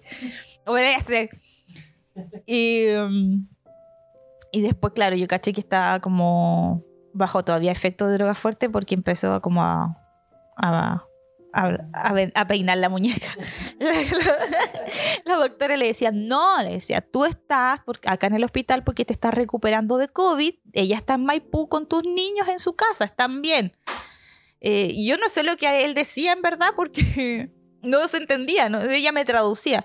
Decía, no, te estoy diciendo que ella está en la casa, pero aún en esa videollamada yo veía los cuidados del Señor hacia, hacia nosotros y hacia Miguel, porque la doctora lo contuvo todo ese rato, le hacía cariño, él lloraba, ella trataba de, de- de contenerlo, ¿cachai? Fue un cuidado tan personal que yo de verdad en esas cosas vi, en cada cosa de verdad yo vi a un Dios cuidador, a un Dios diligente. Eh, la primera semana que Miguel y casi todo el tiempo amigos mandándonos cositas ricas, yo de verdad, si hay algo que yo aprendí fue a comer en presencia de mis angustiadores. Me comí hasta los angustiadores, subí 10 kilos. Eh, yo cuando estoy en situación de estrés, yo no como. Yo bajo muy rápido de peso. Entonces yo decía, Señor, eh, yo me voy a desaparecer con esta situación. Señor, cuida mi peso porque yo tengo que cuidar a mis hijos.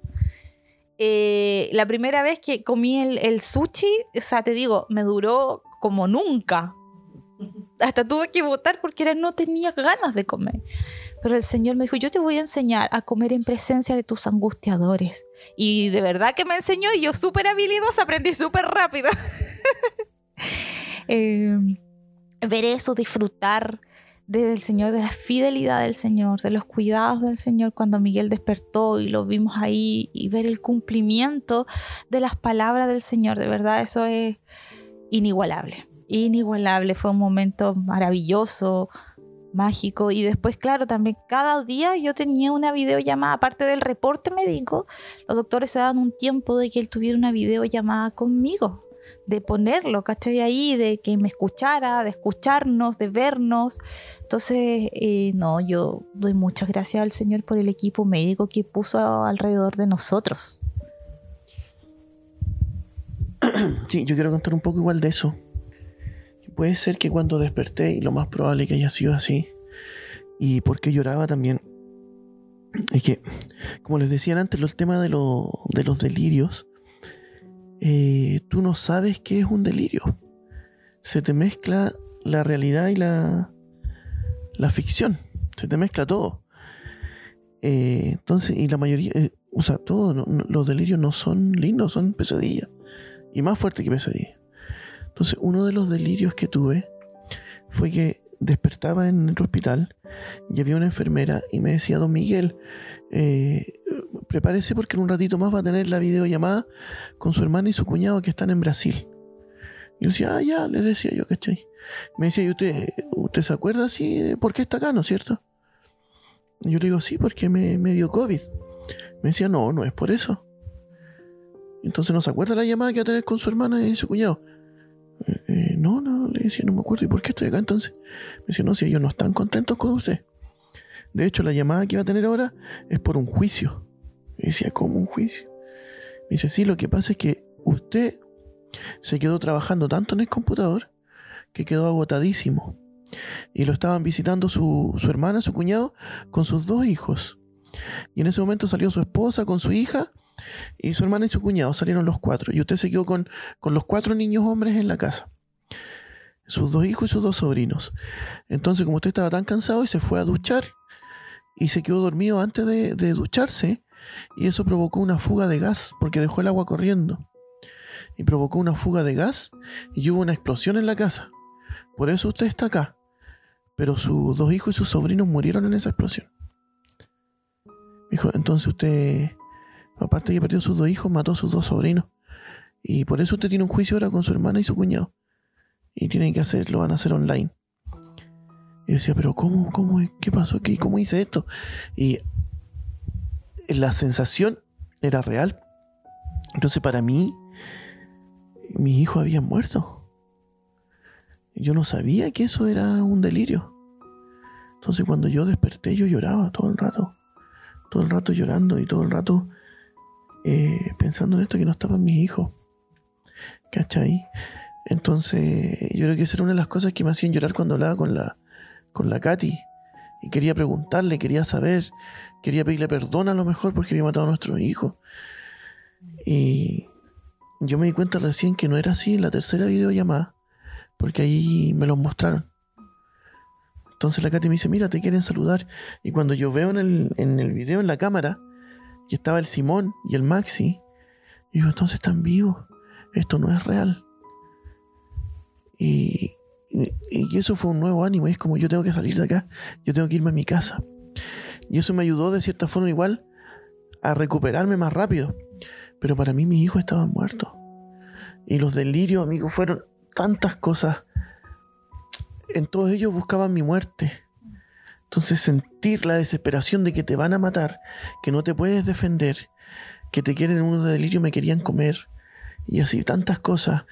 Sentir la asfixia, sentir el odio, sentir que te quieren matar y el miedo a que te van a matar. Y todo eso para mí era real. Entonces mis emociones fueron llevadas al límite también. Aparte de lo que hablábamos antes de la vergüenza.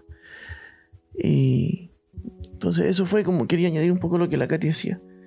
Y cuando yo supe que mis hijos estaban vivos y que mi hermana no estaba enojada conmigo ni mi cuñado, fue un nuevo ánimo, ¿cachai? Y eso me ayudó en la recuperación. Eso. O sea que.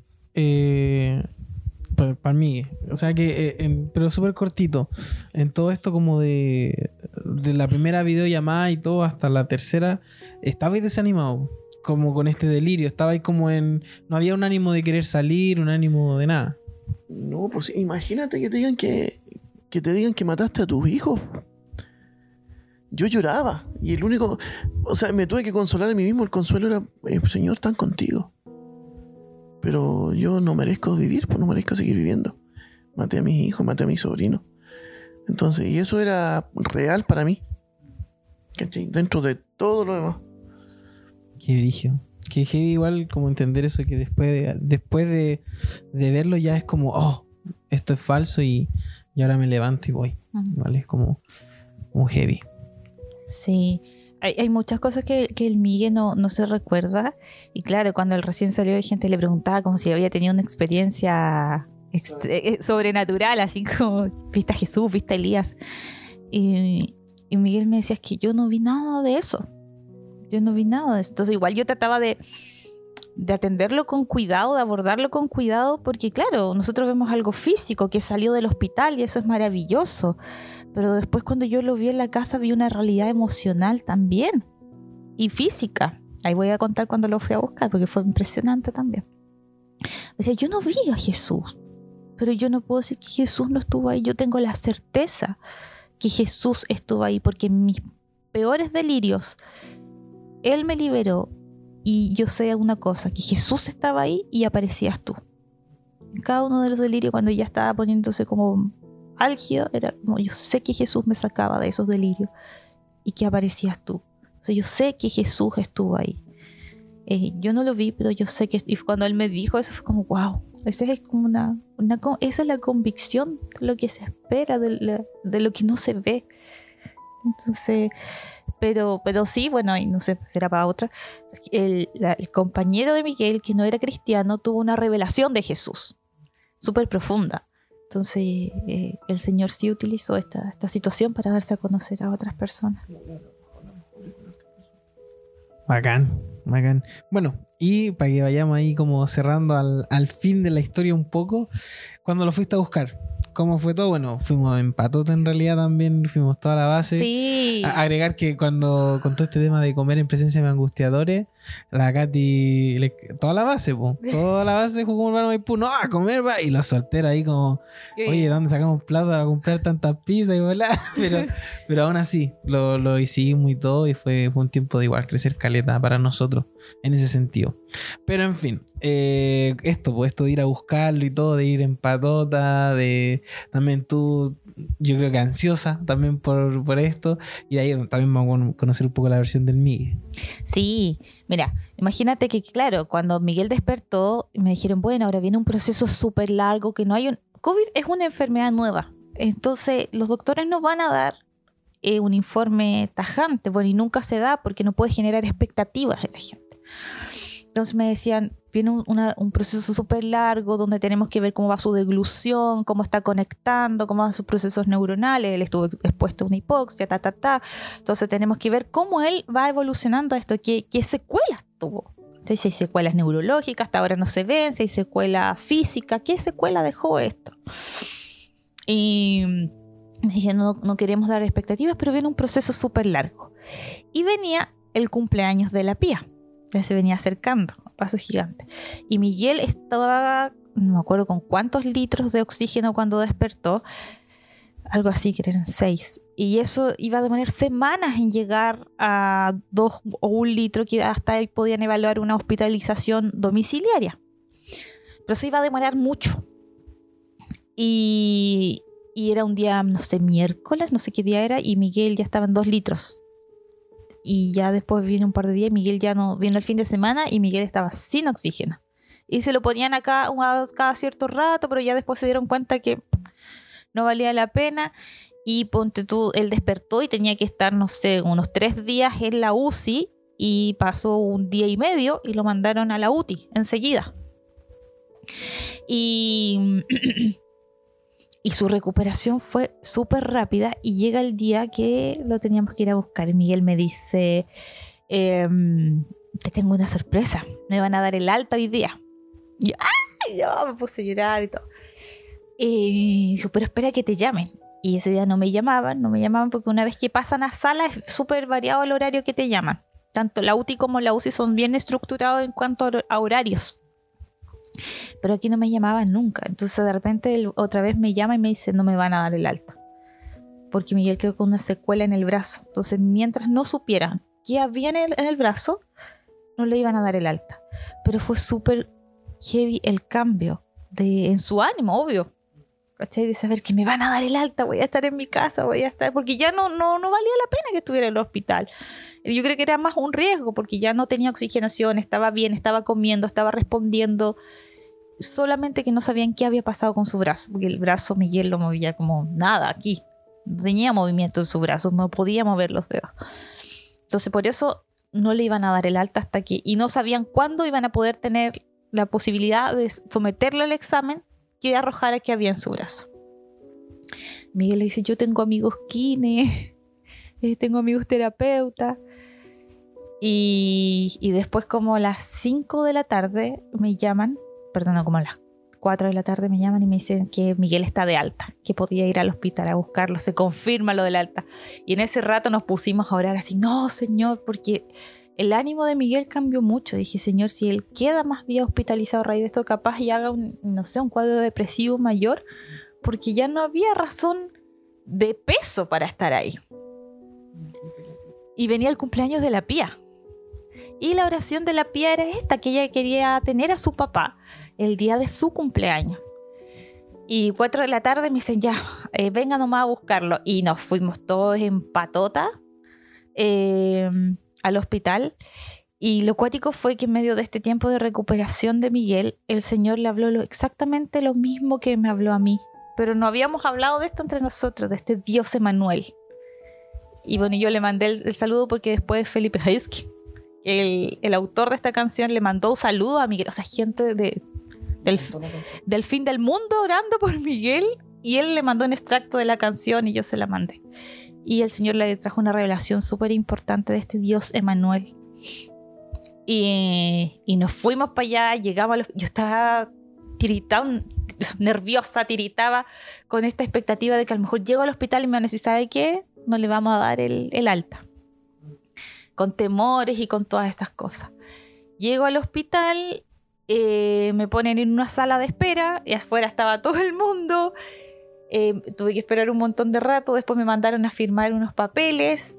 Eh, pero en ese rato también observar, porque voy en el ascensor con, con, un paramédico y me dice, no, yo trabajo en la UCI. Y yo, ¿qué, qué, qué, fregado tú pegas? Me dijo, sí, me dijo, yo necesito contención eh, emocional, dijo, porque me ha tocado ver morir a mucha gente y, y comunicar a la gente esto es, es, horrible. Y ahí empecé a ver como más áreas de trabajo para para nosotros. Y de vuelta me vine con un caballero, con otro paramédico, eh, que íbamos al mismo piso. Me dice, ¿a dónde va? Le dije, que voy a buscar a mi esposo, tengo que esperar ahora. Me dice, yo la paso. Entonces vamos llegando y el guardia me dice los, los papeles, aquí está. Y el caballero le dice, va conmigo. Ah, ya. Porque yo tenía que esperar otro rato más y después entrar a buscar al mío. Dice, va conmigo. Y me llevó por un pasillo y me dice, ahí está. Y yo me paro y empiezo a buscar a Miguel porque no veía a Miguel.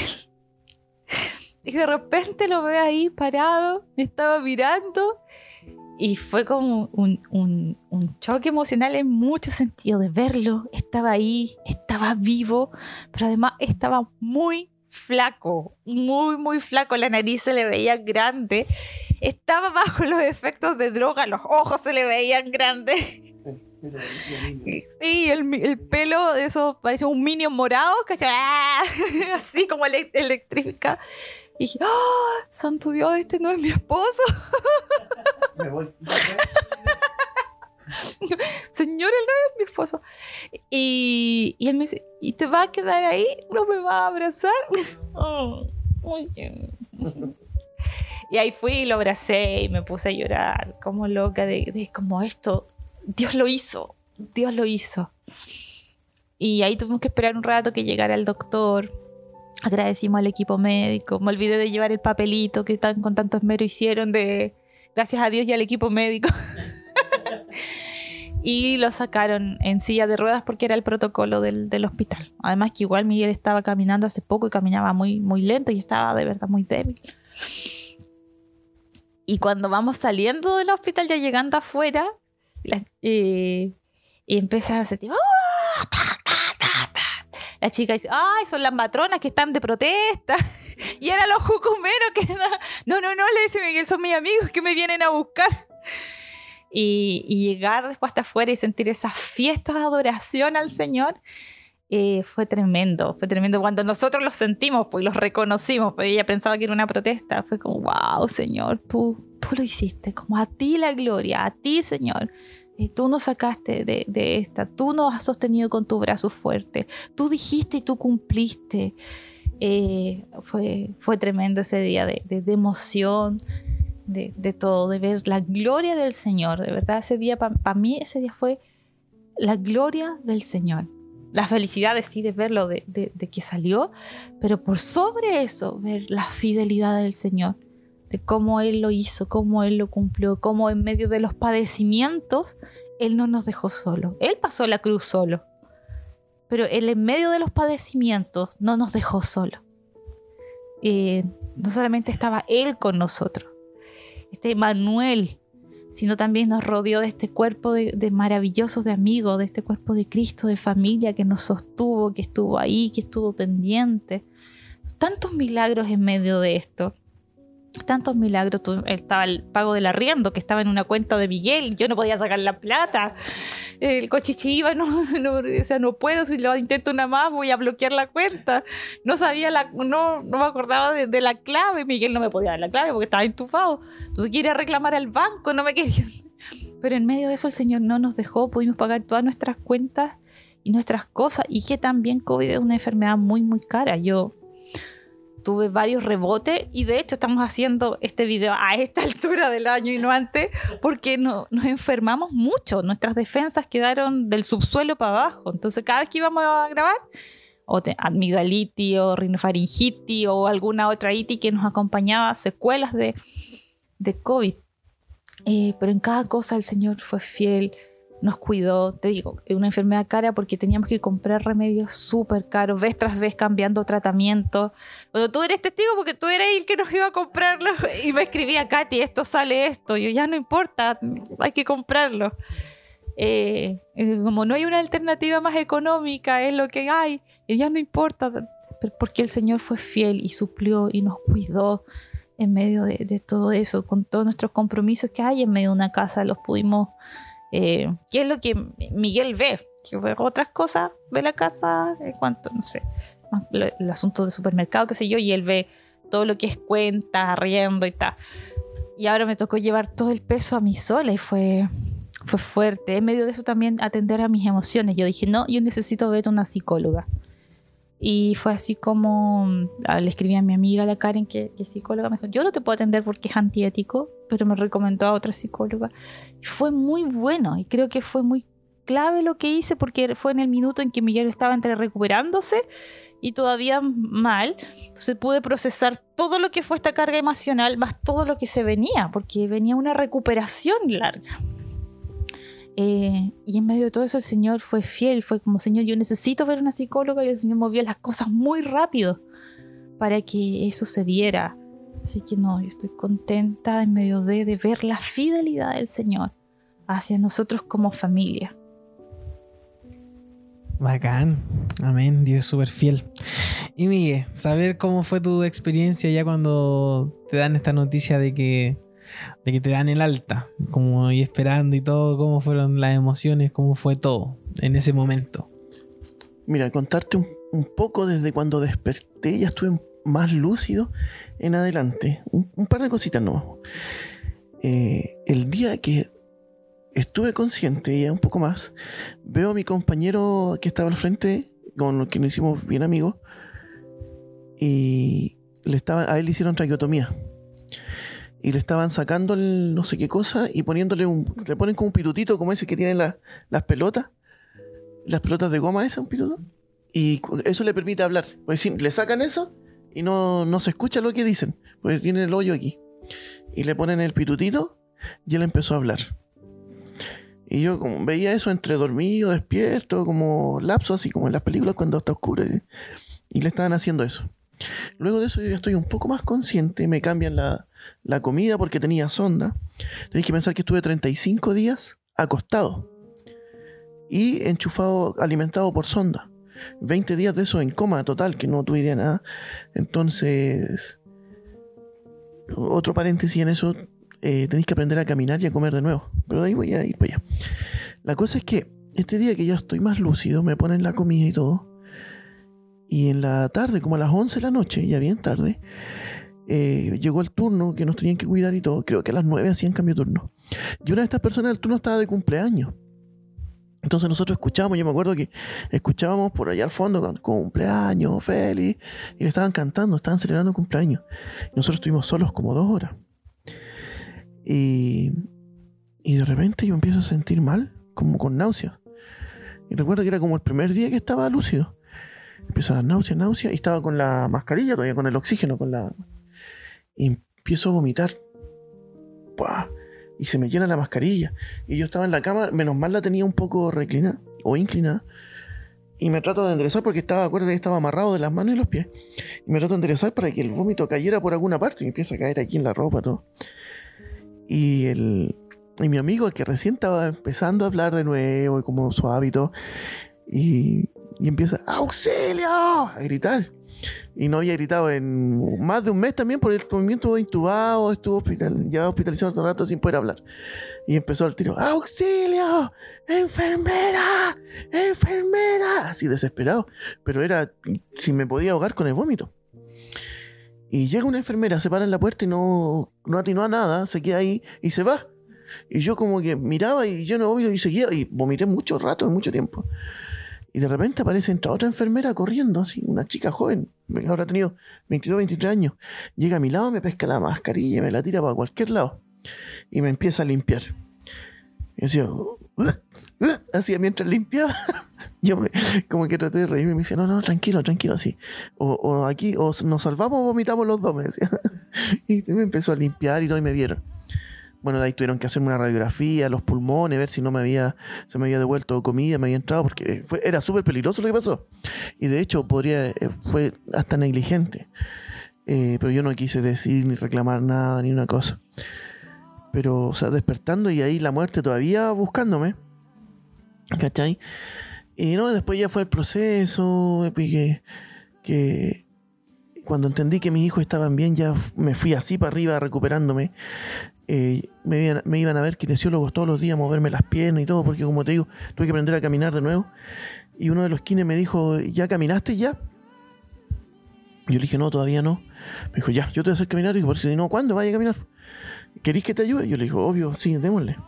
Y me empezó a hacer ejercicio, me paraba en la camilla y, loco, me, como un bebé, empezaba y así a moverte, te iba a ir para atrás, te iba para atrás, y él me tenía tomado de los de los brazos.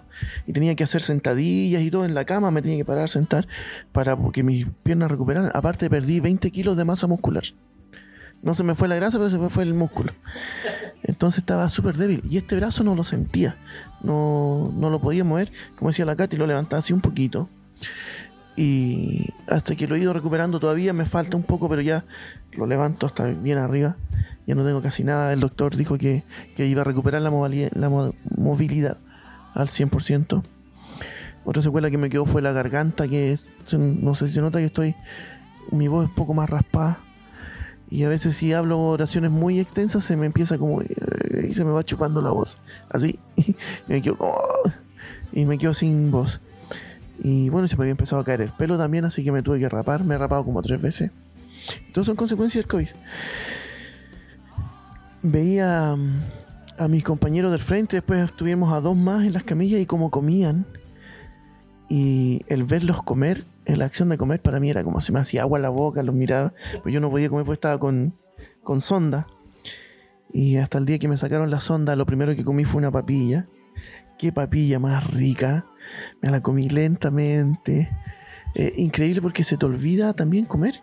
Entonces me dijo, yo tenía mucha sed. Bueno, siempre, siempre he vivido con sed. Toda mi vida he tenido sed. Y pero hay unas ganas de tomar agua. Y le decía, yo quiero tomar agua. Y me dijo, no, pero eso es al último.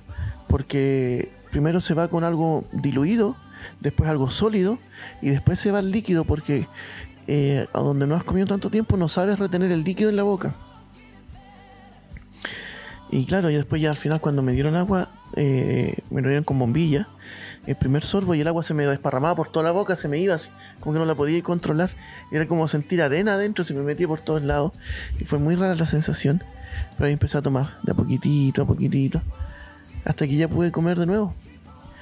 Y luego, bueno, de ahí vino que me cambiaron de sala, me estaba mejor. Y que me iban a dar el alta. Yo estaba súper animado, venía a cumpleaños mi hija. Y después me dicen que no me van a dar el alta. Y fue como tan... Eh, chocante, desanimante y triste. Como, pero ¿cómo, pucha? Yo ya no quiero estar acá, ¿cachai? No quiero ir. Llevo tantos días acá. Y, y todo eso hasta que de repente me dijo, mira, me dijo el doctor, eh, solo porque tienes un amigo que es kinesiólogo, te vamos a dejar en el alta, pero con la condición de que él te pueda ver, te pueda dar ejercicio y toda la cosa. Y tienes que hacerte después este examen, porque necesitamos saber qué tienes en el brazo. Ya, ok, ok, no hay problema. Ya, y ahí me dieron el alta. Y ahí salimos y llegar, ver a los chicos, ver a la gente y adorar al Señor juntos fue, fue increíble. Y esto yo hacía la Cata igual, pues no. Yo no vi a Jesús, ¿cachai? No fui como que estuve en el cielo, en el trono, porque en ningún momento tampoco me morí por ningún segundo. Hay gente que a veces se muere por un segundo, dos segundos, un, minuto, qué sé yo. Y, y, tienen un encuentro sobrenatural con Dios. Yo no vi al Señor, yo no me morí. Pero sí lo sentí siempre muy cerca más cerca que nunca. Y Dios me habló mucho de esta conciencia del Dios Emanuel, de qué significa que Él sea Emanuel, que Él está con nosotros, que Emanuel significa Dios con nosotros. Y yo sí entendí un poco más esto de que Él está, de que Él está presente y esto de, de estar conscientes de que Él está presente.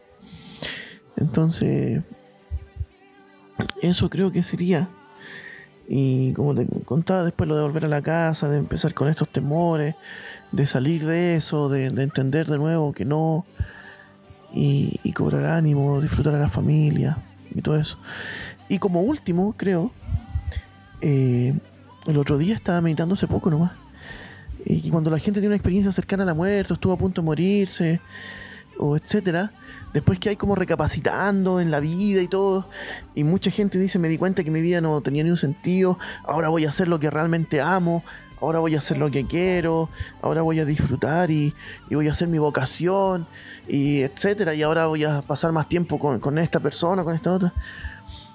Y yo dije, salí del hospital y ahora vi todo esto, pensé en todo esto, me dio miedo morirme. ¿Y ahora qué estoy haciendo? Y me di cuenta que estoy haciendo exactamente lo mismo que antes de estar en el hospital. Y ahora con muchas más ganas aún. Entonces meditaba esto y decía, Señor, gracias porque aunque si me hubiese muerto en ese tiempo, me muero haciendo lo que tú querías que hiciera y lo que me hace pleno. Y me sentí tan en el centro de la voluntad de Dios. Y es como no hay otra cosa. ¿Cachai? Ahora que es como si me dijeran, ahora que pasaste por esto, elige lo que quieres hacer. Quiero hacer lo que estoy haciendo. Entonces me hizo sentir eso, me hizo sentir feliz también. Y, y me hizo ser agradecido y darme cuenta que puedo hacer lo que quiero hacer y estar haciendo lo que yo sé que Dios quiere que esté haciendo. Estar en el lugar correcto, en el tiempo correcto, haciendo la cosa correcta. ¿Cachai? Entonces, eso me animó mucho también. Y es una invitación también a lo, no esperes a los que estén escuchando, no sé, no esperes a, tener una experiencia acerca de la muerte eh, para hacer lo que de verdad deberías estar haciendo. Si es que sientes que no es lo que estás haciendo, cámbialo. Ya es lo que tienes que hacer. Así que eso. No sé qué más. Katy, ¿quieres decir algo más? Sí, que somos habladores. Ya, sí, somos muy buenos para hablar. Bueno, ya, lo, último sí en medio de esto, eh, eh, cómo también pudimos atender la necesidad de otros y dejar un aroma de, Cristo. Me acuerdo que un día que, que, el Lalo me acompañó a dejar cosas al hospital eh, y en esto también vimos la fidelidad de Dios porque había que dejar los productos de higiene y semanalmente yo gastaba entre 50 y 60 mil pesos porque lo más caro era llevar pañales y sabanillas y eso era un promedio de cuatro pañales diarios, entonces eran bastantes pañales en la semana y eran gastos que no teníamos considerados, más las cremas para que no se hicieran tal. Entonces, era alrededor de 60 mil pesos semanales, pero en todo, en todo el Señor estuvo. De verdad, a veces era mi cuenta al límite y alguien, oye, te deposité una ofrenda y era justo lo que necesitábamos para esas cosas. Bueno, el Lalo me acompañó un día a dejar cosas y llegué hasta la UCI. ¿Cómo pase? Llegué hasta fuera de la UCI de hecho, vimos pasar gente hacia la UCI y con el Lalo en ese rato nos pusimos a adorar y había algo en mi corazón porque como yo hablaba con la asistente social, le pregunté, mira, nosotros tenemos una fundación, ¿de qué manera podemos bendecir, o bueno, de qué manera podemos agradecer al hospital? Y ella me habla de que esto mismo, de que hay tanta gente, porque estábamos en plena curva de, COVID, el hospital colapsado, gente que, que llegaba de regiones y que no tenía los productos de higiene. Entonces levantamos esta campaña y lo conversábamos con los chiquillos de dejar, aún en medio de nuestra angustia, de nuestro dolor, dejar el aroma de, Cristo donde pasáramos. Y, fue un muy lindo referente que se levantó en ese rato. Después se levantó una campaña que la gente la vio. Si no la ha visto, vaya a nuestras redes sociales, siga Fundación Ciudad de Paz. Y, y, marcamos este precedente cercano con el hospital, que es algo que queremos seguir sosteniendo también, porque en medio del dolor vimos esta ventana de cómo eh, llevar a Cristo a otro. Y, fue, fue muy bueno esta, esta ventana que se abrió. Y esto que tenemos que seguir trabajando, bueno, el Señor puso en mi corazón esto de, de dirigir un ministerio a las viudas, pero también el Señor me dijo, tómate tu tiempo, procesa todas estas emociones de dolor que has pasado y levanta esto. Y es algo que ya el próximo año lo estamos proyectando, que no se ha ido, que no pasó, porque ya pasó, hasta acá, porque es algo que, vino del corazón de Dios para nosotros como, misión, creo. Eh, eso, de, ser súper agradecido de todos los que estuvieron, los que han estado, los que siguen preguntando. Eh, y del Señor, del Señor que en medio del dolor Él no para, Él no cambia. Cuando Él dice, Él cumple. Eh, y poder aprender a, a percibir y obedecer también su voluntad. Si el Señor me hubiese dicho, me lo llevo, hubiese sido terrible, muy doloroso. Pero el Señor estaba hablando, que es el punto para mí en medio de todo esto que, que pasamos. Es el Señor, su reino, su voluntad, su voz la que guía. Y cuando Él habla, Él, él no abandona. Amén. Sin duda, de verdad, Dios ha sido demasiado fiel, demasiado fiel y gracias por compartir el testimonio, gracias por compartir todo esto. Eh, cada vez, bueno, no cada vez, sino que de verdad se ve la alegría de la familia, de estar todos juntos, de que ahora de verdad es eh, cada día mejor incluso. Entonces de verdad es, es bacán verlo, estar, que estén aquí con nosotros. Y bueno, son ya casi dos horas de testimonio, pero siendo súper sincero, espero que, este testimonio de verdad sea de mucha bendición. Sobre todo, bueno, es una realidad, el COVID está creciendo de nuevo en Chile, la curva se está, subiendo, nueva variante, Omicron, Delta igual estuvo haciendo sus cosas y mucha gente hospitalizada y todo. Entonces, nada, animar a la gente en realidad, animar a que, a que sigan creyendo. Hay un Dios que de verdad es fiel, que ha sido fiel con ustedes, que ha sido fiel con tantos más. Y, y bueno, que también estoy seguro que la Katy y el Miki van a tener un montón para poder compartir con, con cualquier persona que esté pasando por una situación parecida. Y, y eso, eso, de verdad, gracias, gracias por estar hoy aquí, por gastar saliva por casi dos horas. No, y gracias a los que van a ver esto por casi dos horas. claro, y gracias a los que van a escuchar y ver esto. Que alguien lo vea por completo. En por dos. Ah. Claro, en por dos de velocidad lo van a escuchar muy bien. De hecho, el podcast tiene esa, esa gracia, que se puede como poner a 1.25, 1.50. Eh, así que espero que, que lo escuchen completo. Podemos hacer dos partes también. Y eh, bueno, vamos a seguir subiendo podcast, vamos a retomar eh, todo lo que llevamos. Invi- eh, estaba la Katy invitada, estaba- había muchas personas invitadas, con el Miguel estábamos eh, dirigiendo el podcast. Eh, se viene un tiempo igual de vacaciones, un tiempo de descanso. Y creo que también eso fue clave en el proceso de ustedes una vez que terminó esto, como tomarse un tiempo de descansar de todo este proceso, de todas estas emociones arriba, abajo.